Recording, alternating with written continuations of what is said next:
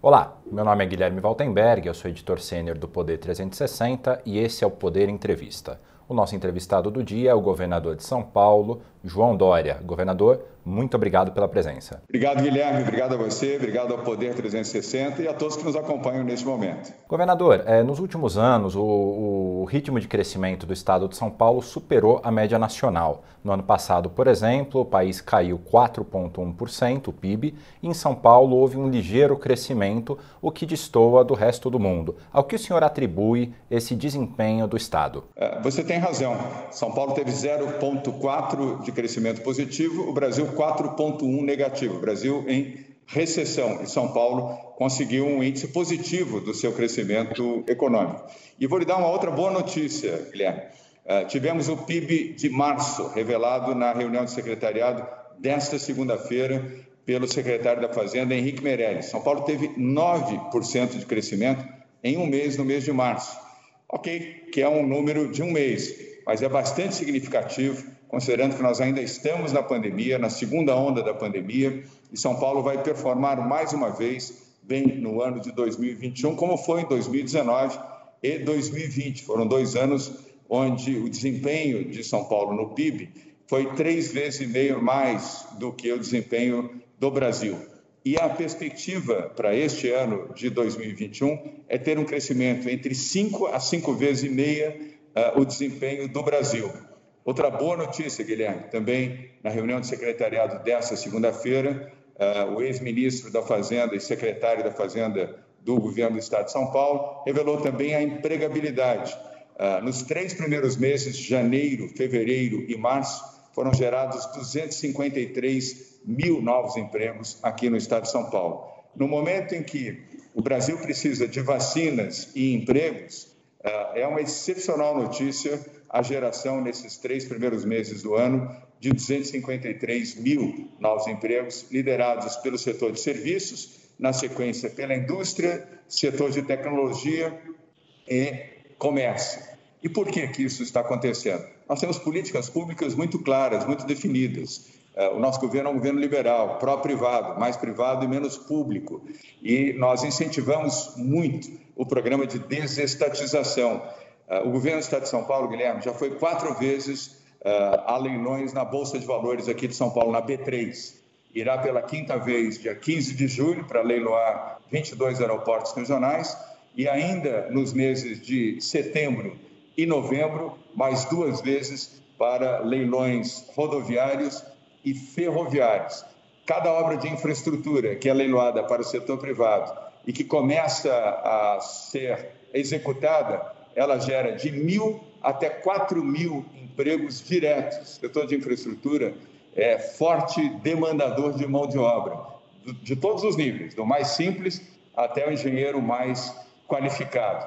E nós já fizemos aqui concessões uh, desde a maior uh, rodovia, a mais longa rodovia concessionada no Brasil, com 1.273 quilômetros, que é a rodovia Pipa de Piracicaba Panorama, um investimento de 15 bilhões de reais, liderados pelo Fundo Soberano de Singapura, ligando uh, o oeste ao leste do estado, corta o estado de São Paulo por inteiro. Apenas uma obra gerando 3.200 empregos. Estou dando o exemplo de uma obra, que é essa da Pipa. Vou dar um, um segundo exemplo, para não alongar demasiadamente, Guilherme, que é a, a linha do metrô aqui em São Paulo, a linha norte, que uh, liga o extremo da Zona Norte da capital de São Paulo ao centro da cidade, que foi negociada com o Grupo Acciona, um grupo da Espanha, uh, em regime de PPP, parceria público-privada. 7 bilhões de, do, de reais do governo do Estado de São Paulo, 7 bilhões de reais da Acciona. Nós já temos 2.100 funcionários trabalhando na primeira etapa dessa obra. No pico, ela terá 5.400 funcionários uh, trabalhando. É a maior obra de infraestrutura do país, é essa obra uh, do metrô aqui uh, na cidade de São Paulo. Dei dois exemplos, poderia dar outros, mas isso ajudou a gerar empregos, a movimentar a economia, a ativar a vida econômica do estado de São Paulo, mesmo diante da pandemia. Mas é, tem uma questão que a vacinação é o que deve fazer a, a economia voltar a girar da forma que a gente gostaria de ver. Caso haja atrasos no plano de vacinação nacional, essa expectativa que o senhor revelou agora há pouco do crescimento de São Paulo vai ser mantido ou ela é condicionada ao avanço da vacinação? Não, ela pode até uh, ampliar-se, Guilherme, e não é excesso de otimismo, é uma visão realista, é uma visão que tem no comando Henrique Meirelles. É, é outra vantagem também de termos uma boa equipe, Guilherme. Quem tem um bom time uh, consegue fazer um bom jogo. E eu aqui formei uma boa equipe, uma boa equipe de trabalho com uh, vários secretários que foram ministros do governo Temer, bons ministros uh, no governo passado, e outros que conhecem profundamente a máquina pública aqui do Estado de São Paulo e trouxe muitas pessoas também do setor privado.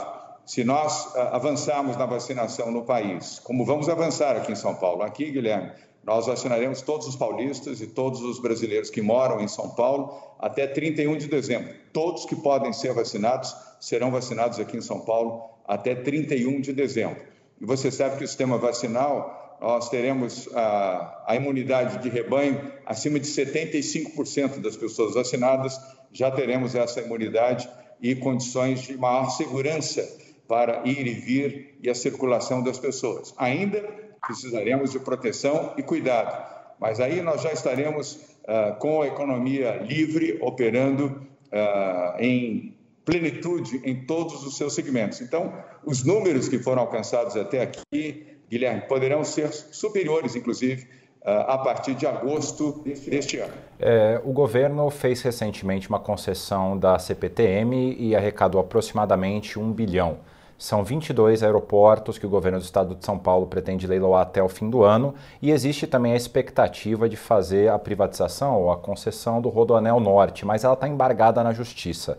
A justiça, na avaliação do senhor, ela prejudica, existe um excesso de ativismo com relação a concessões e privatizações no Brasil? Não, Guilherme, é, faz parte do jogo. É evidente que é, nos aborrece ter que aguardar, esperar decisões judiciais.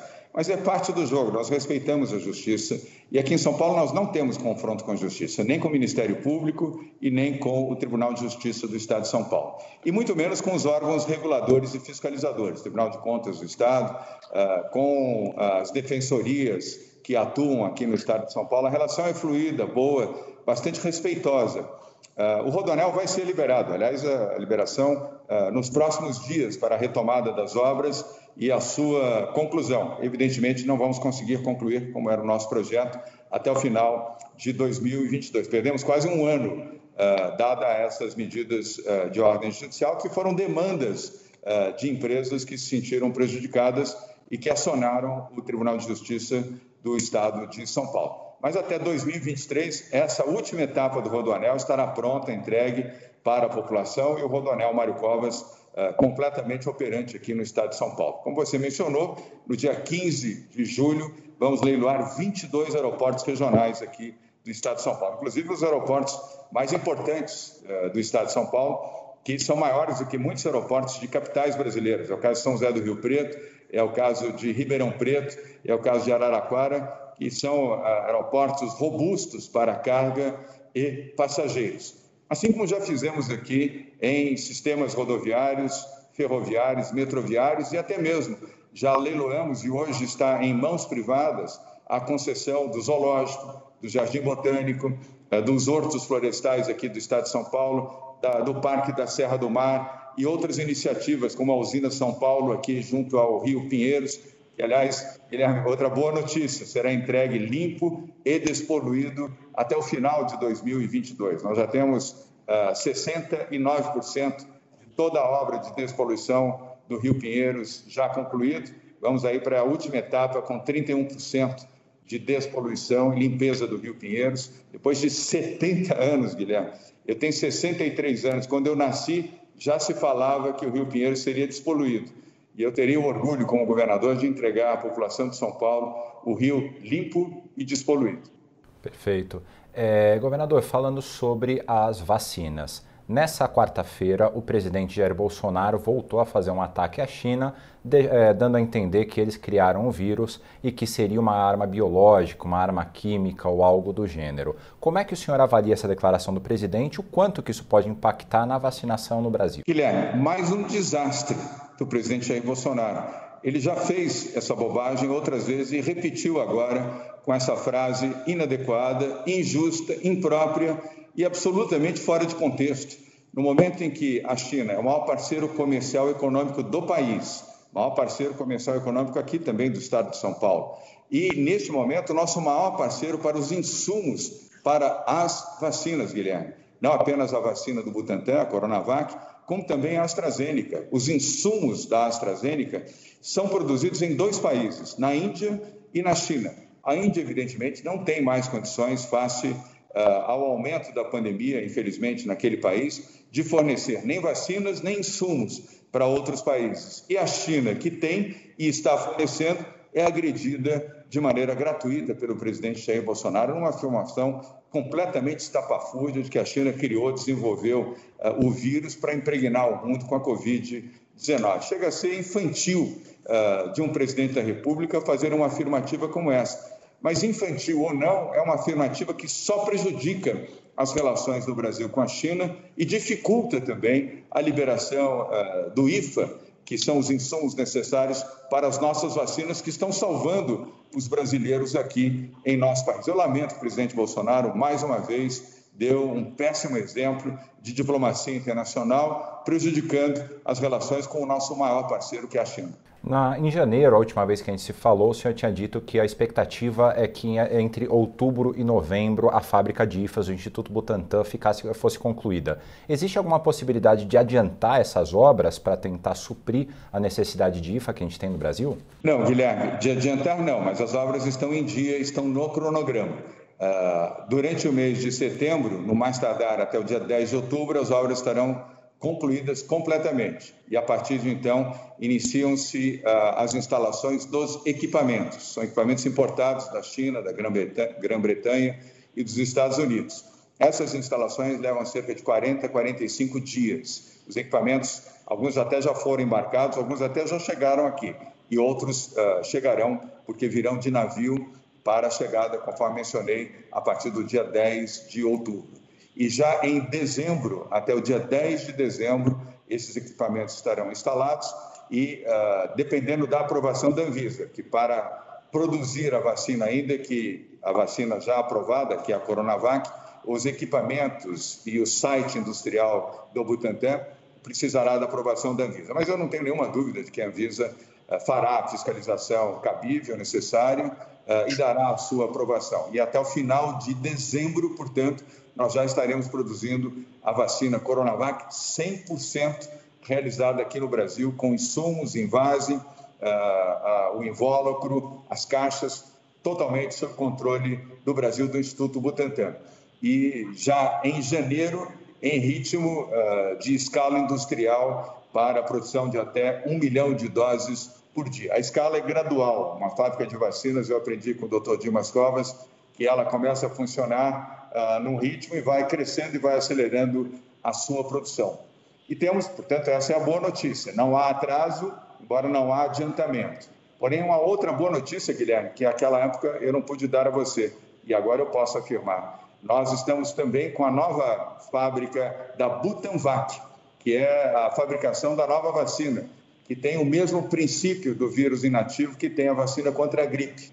Portanto, as instalações, equipamentos já estão aqui no Butantan. Produzem a vacina contra a influenza, contra a gripe. E uh, o Instituto Butantan, que tem alta tecnologia, o Butantan tem 120 anos de existência. Uh, são raras as instituições científicas do mundo com 120 anos de existência e essa é a idade do Butantan servindo a vida e a proteção das pessoas. E a Butanvac aguarda, neste momento, a aprovação da Anvisa. Neste momento, eu digo, nas próximas 24, 48 eh, horas, para iniciar a testagem, que é uma testagem de no máximo 90 dias, Guilherme, porque testa aquilo que já se conhece.